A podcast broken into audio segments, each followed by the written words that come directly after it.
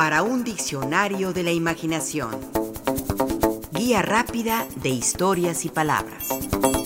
Maroma.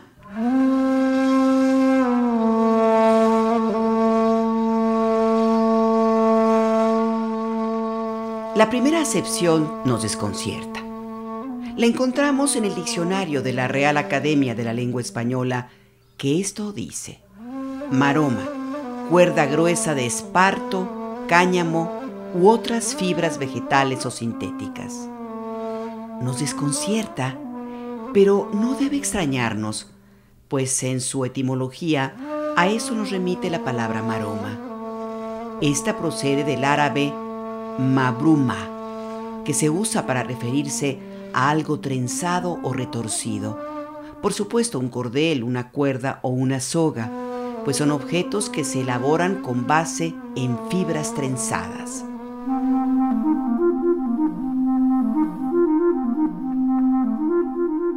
¿De dónde nos viene la maroma como algo más acrobático? ¿Cosa más parecida a la pirueta o a la machincuepa? Es probable que de los primeros actos que ahora denominaríamos como circenses y que involucraban una maroma o cuerda para realizarse. Saltar una cuerda era hacer algo con una maroma, al igual que caminar sobre una cuerda o maroma que previamente ha sido tensada, guardando el equilibrio para no caerse.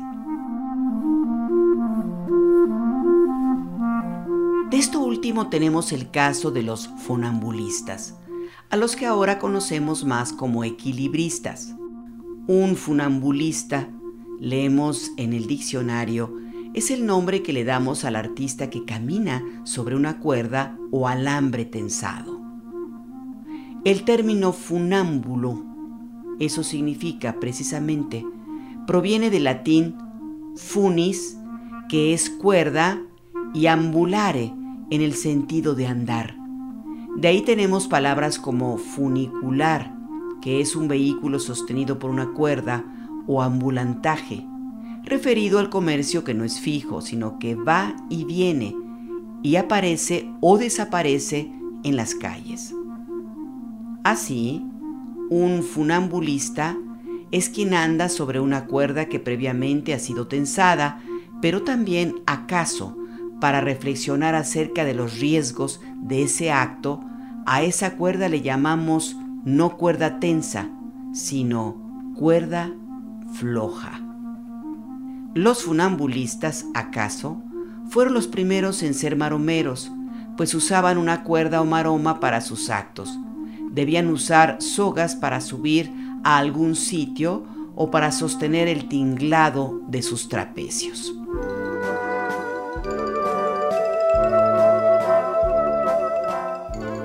La maroma, en términos más actuales, es el acto de hacer acrobacias que implican rodar de cabeza, de lado, de espalda, con un sentido lúdico, de mera diversión o profesional, para mostrar ciertas habilidades atléticas o circenses.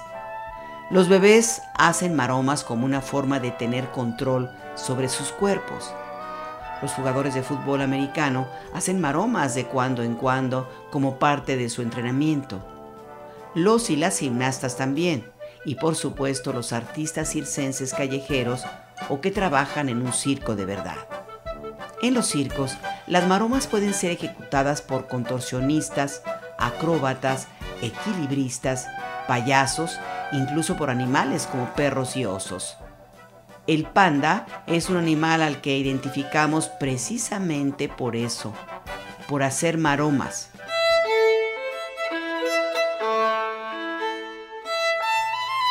Un sinónimo de maroma es el de pirueta. Esta palabra proviene del francés pirouette, que quiere decir cabriola o perinola. Se cree que su origen puede ser onomatopéyico, pues pir podría referirse a la imitación del ruido que hace al girar. También acaso de ahí tenemos una palabra como pirar o pirado, en el sentido de alguna locura o de alguien que esté loco, pues la cabeza le pira, es decir, le da vueltas, no tiene cordura. Como sinónimo de un acto acrobático o circense, se usa desde el siglo XIV. El poeta español Ángel González nos recuerda en un poema cómo nos la pasamos haciendo piruetas en la vida cotidiana. Esto escribe en uno de sus poemas. Y me vuelvo a caer desde mí mismo al vacío, a la nada. ¡Qué pirueta! ¿Desciendo o vuelo? No lo sé. Recibo el golpe de rigor y me incorporo. Me toco para ver si hubo gran daño, mas no me encuentro. Mi cuerpo, ¿dónde está? Me duele solo el alma. Nada grave.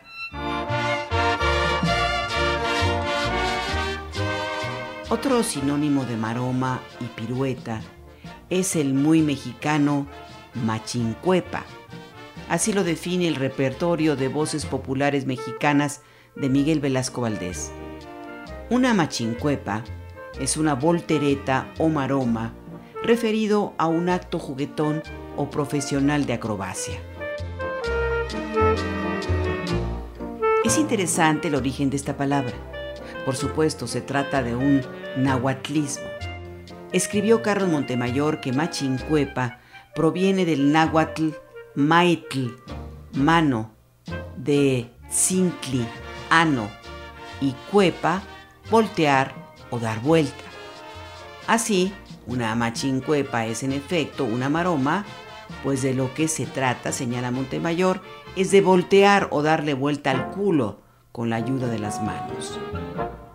De la raíz náhuatl de ano tenemos una palabra como chincual, que usada en principio para designar el salpullido alrededor del ano, que por rosaduras aparece en los recién nacidos y que luego se utilizó para designar a los muchachos inquietos que les ardía metafóricamente el trasero para irse a jugar o irse de fiesta.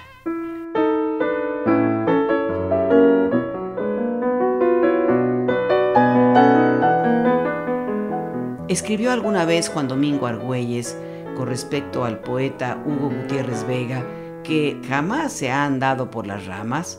Su poesía no ensaya la pirueta circense ni la machincuepa mortal con las que algunos matan toda emoción del lector. Salvador Díaz Mirón, por su parte, en su poema Gris Perla, esto nos dice con respecto a la métrica en la poesía. La palabra en el metro resulta baja y fútil pirueta en maroma. Un funámbulo erecto pontífice lleva manto de pompa caudal. Y si el gusto en sus ricas finezas pide nuevo poder al idioma, aseméjase al ángel rebelde que concita en el reino del mal.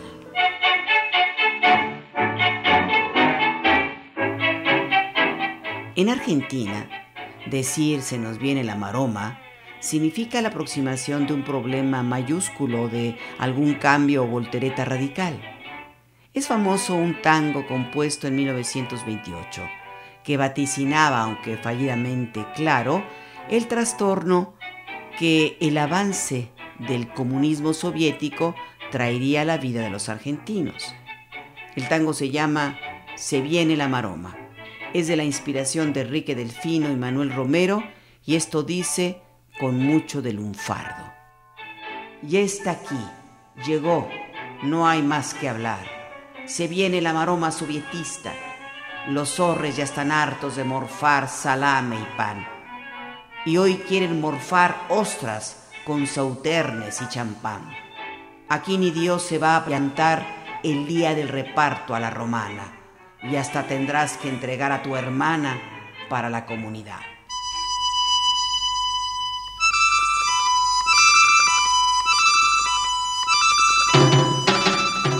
En fin, que todos hemos echado alguna vez alguna maroma, alguna pirueta o alguna machincuepa, ya sea de niños o de adultos. Porque la vida tiene un poco de circo, de maroma y teatro y porque acaso alguna vez nos agarraron en la maroma y porque chango viejo no aprende maroma nueva. o porque nos gusta andar en la maroma, o porque hemos visto cómo algún político anda en la maroma y cambian como chapulines de ideología o de partido. O porque hay quienes la cabeza les es pequeña de inteligencia y de ideas y no tienen ni dónde les haga maroma un piojo. O porque sabemos que a las maromas de hormiga no hay que hacerles caso. O porque en la vida hay que saber hacer maromas para sobrevivir.